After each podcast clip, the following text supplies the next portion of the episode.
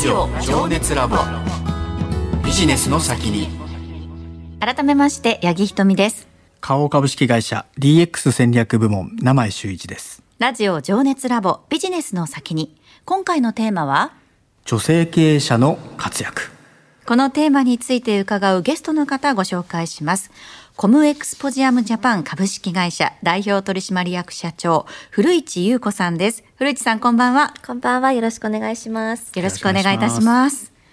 えー、まずは古市さんの経歴から伺っていきたいと思うんですけれども、えー、大学を卒業後ですねサイバーエージェントを経て、えー、その後転職をされた形ですね、はい、えー、2019年にはコムエクスポジアムジャパン代表取締役社長に就任されヨーロッパ大手イベントオーガナイザーの日本代表となられました。なんかお声を聞いてもわかるかもしれないんですけれども、うん。はい、大変お若くてらっしゃるんですよね。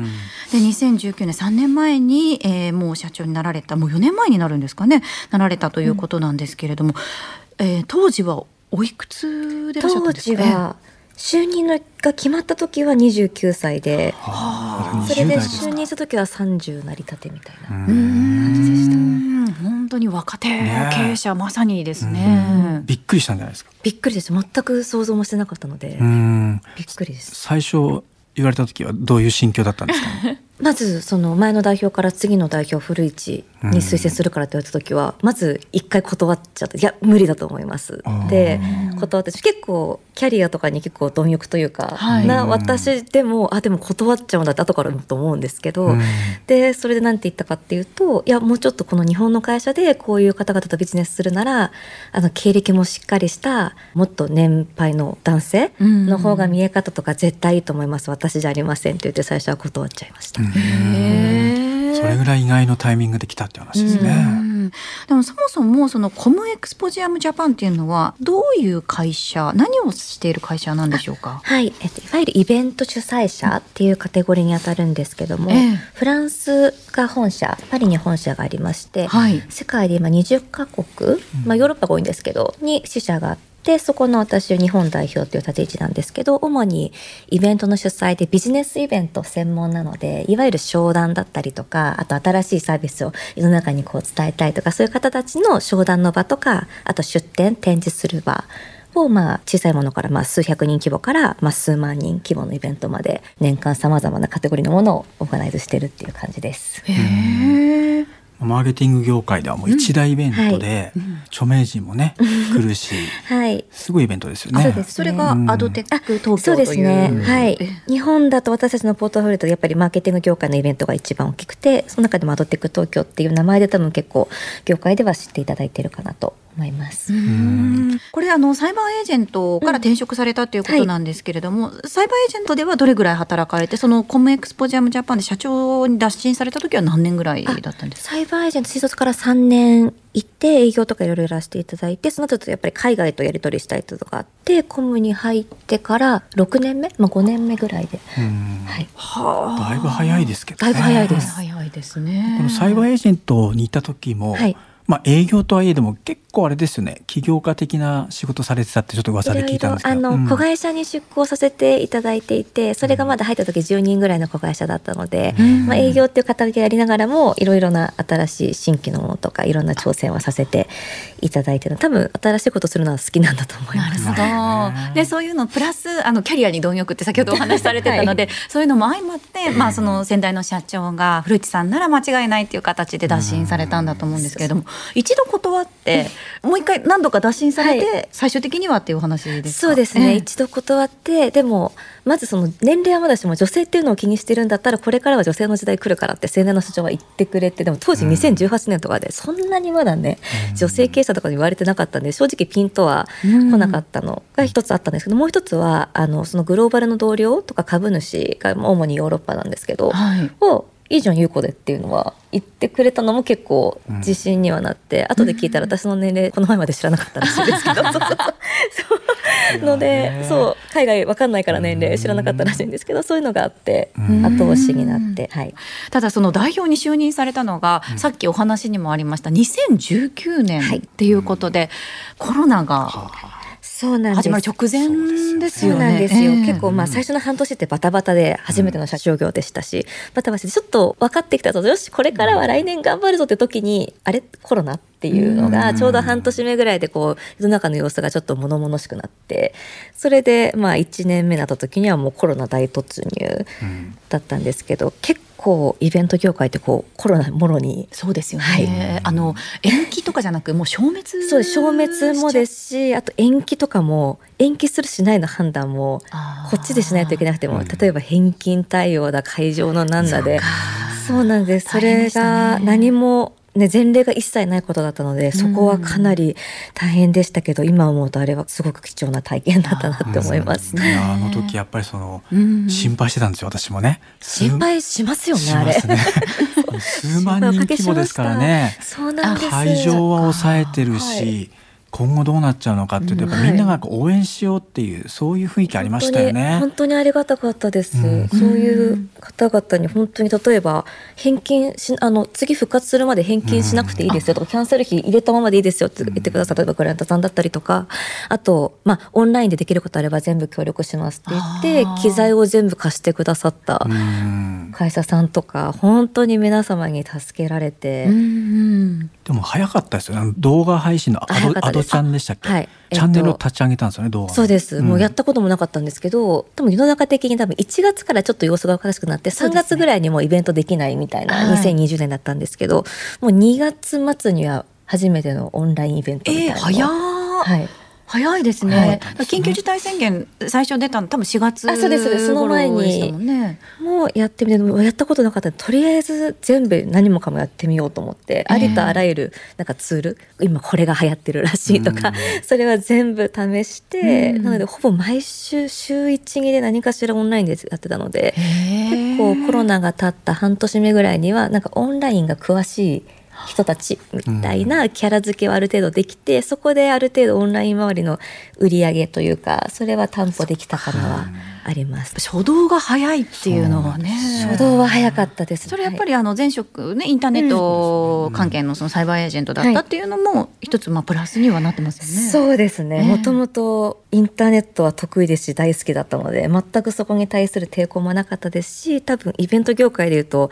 私新参者と10年目とはいえ新参者の方なのでなんかある意味こうなんか固定概念もないというかもうやっちゃえばいいじゃんみたいのはすごくあったのでそこは強みにできたかなとは思います。うん。まあ、まさにピンチをねチャンスに変えて、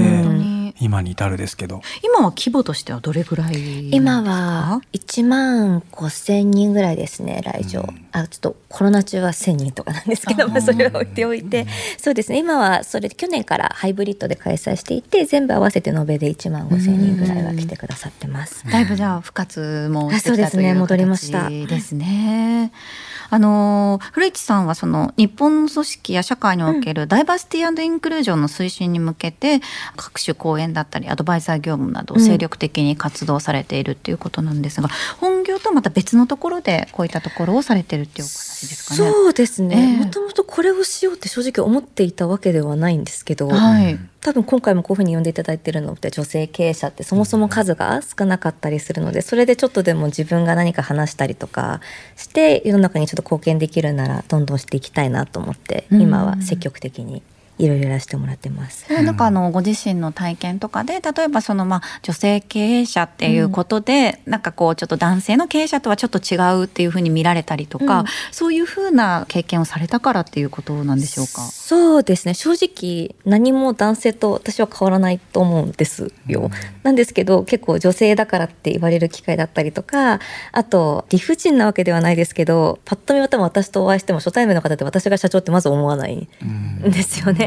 であの結構こう上から目線で来られて打ち合わせの途中で「あこの人が社長だった」って言ってこうなんか名刺見て気づいて気まずい空気が流れるとか多分若い女性の方多いと思うんですけどでしたりとかあとなんか自分の名前を例えば検索すると、うん。古市優子スペース結婚とか、うん。古市優子スペースインスタとか私やってないのに。なんかでななんでアドテックとかのこと聞いてくれなくて、うん。そっちばっかり取り上げられちゃうんでそういうなんか理不尽がいろいろあってそれを多分私だけじゃなくていろんな方も感じてると思うのでなんか女性経営者からどうしたいってよりかはなんか自分みたいな人が普通にうん。女性だからうんぬんって言われない世界になったらいいなって思ってます。なるほど。女性経営者、はい、男性経営者とかっていうこの枠っていうのも全部なくしてなくなるぐらいそう。経営者ってね、なんか普通なことになったらいいなとは思ってます。そうですね。なんかあの古市さんのチーム作りも結構今までと違うチーム作りされてるなって外から見てて、あんまりその経営者がね、はい選ぶるっていうわけもなく、ええ、なんかそれぞれの役割を尊重して、はい、フラットな組織づくりしてるなと思うんですけど、はいうん、それいかがですか、あありがとうございます。あのフラットは本当に意識していてどこまで私が理想とするなんか会社結局人生100年時代ってこれから何十年も働く中で、うん、どれだけ自分が快適だと思えるビジネス環境を会社に提供してなおかつビジネスでも成果を上げれるかって、うん、結構なんかいろんな点だと思うんですリモートワークしすぎると、ね、営業が落ちるとかいろんなことあると思う、うん、その天秤をどこまでできるかを結構自分の中で実験していて。はい、例えば1か月休んだりとか。なるほど、はい、そうですよね。だからもう福士さんがいなくても、そう。回る。回るようにそしたらどうやったらできるかとか、あと弊社1か月間冬休み1か月休むんですね全員が。へそれをしても大丈夫な今大丈夫だったんですけどどうやったらもっとそれで大丈夫になるかとか多分やってみないとわからないのでそういうなんかちっちゃな実証実験じゃないですけどまあやっていきたいなと思って、はい。えー、ね、新しい経営ですよね。そうですね。人生100年時代を見据えてのお話っていうことですからね。あらゆる方が働きやすい環境を整えてらっしゃるということなんですけれども、あの広告業界、例えばそのアドテ東京とかのイベント、登壇される方って、男女の比率っていうのはどういう感じなんですか？まだまだ男性多いんじゃないですか？まだまだ男性です。うん、今私たち女性3割を目指すって言って。3年前からそれを基準に活動してるんですけど、はい、その前2018年数えたら6%でした。あそうですか、はい、ででも6%でも正直結構多く女性いるじゃんと私は思ってたんですけど蓋開けたら6%でで今3割なんですけど我々のイベントそうするともう参加者さんから「もう女性ばっかりだね」って言われます。あそそれでも3割。でもそれぐらい少ないからちょっといるだけですごく多く見えるぐらい。ただ参加者さんは、まあ、半々とまでいかないですけど46ぐらいなんですよ。で参加者さんがそれぐらいなら女性登壇者3割ぐらいいないとおかしくないっていうのがあれで逆に業界としてはも男性しかいない業界もあると思うんでそこで無理して女性登壇者出すっていうとちょっと歪みは生まれると思うんですけど、参加者とかにの比率には多分全て、ね、あのメディアとかもそのインタビューする相手はその購読者とのこの比率で合わせた方がいいかなとは思います。なんかその女性の登壇者を増やすためにやった仕掛けとかそういうってあるんですか？あの当時考えてなかったんですけど、うん、正直普通に達成できると思ってたんですよ。だって声かければいいだけ、うん、なんで、もう3割で宣言してもよしやろうって思っていたら、うん、まさにあのインポスターシンドロームじゃないですけど私もその一回断ってる例の女性断るんですよ一回。私無理ですって。でそれがもう男性というと日にならない断れ振られる率が高くてで多分でも説得すれば出てくださる。出てくださったらすごいいい結果残してくださるんで回っていてまずその断れるが1個とあともう1個がそもそも出てる方がそんなに数がいないんで、発掘しないといけないんですよね。あそうか。そう。結構大事なスピーカーっていっぱいいるから例えばコマースで DX でって言ったらはい名前すぐ出てくるじゃないですか。そういうのが他にあまり候補がいなくて、発掘するからの口説くで多分男性の時の倍以上コースがかかるっていうのが。あれ多分普通諦めちゃうと思う。私も行っちゃったんでもう後に引けなくてやばいやばいって言ってもうチームとみんなでどうしようどうしようって言って頑張ったんですけどそれぐらいの経営がないと多分面倒くさいんでやらないと思います。じゃあすごい大変だったんですね。宣言したもののね。宣言したもの。ただその後まあ世の中も変わってきてたくさん女性登壇者も増えましたしまあジェンダーだけの問題じゃないですけど。ですしあとそういうことしてるっていうと結構紹介。あの人もいいよって周りの人が部下とか同僚とか紹介されるようなスパイラルになったんで最近は去年ぐらいからはそんなに労力なくできるようになりました。なるほどね。またちょっとこの広告業界もいろいろ変化が起きるかもしれないですね。楽しみですね。えー、名前さん改めて今日のテーマですね。女性経営者の活躍についてどう思われましたか、やっぱりその女性だからとかそういうことがない社会にしたいんだということがすごくね印象的なお言葉でしたね。はいえー、ここまでコムエクスポジアムジャパン株式会社代表取締役社長古市優子さんにお話伺いました。古市さん次回もよろしくお願いします。よろしくお願いします。ラジオ情熱ラボ。ビジネスの先に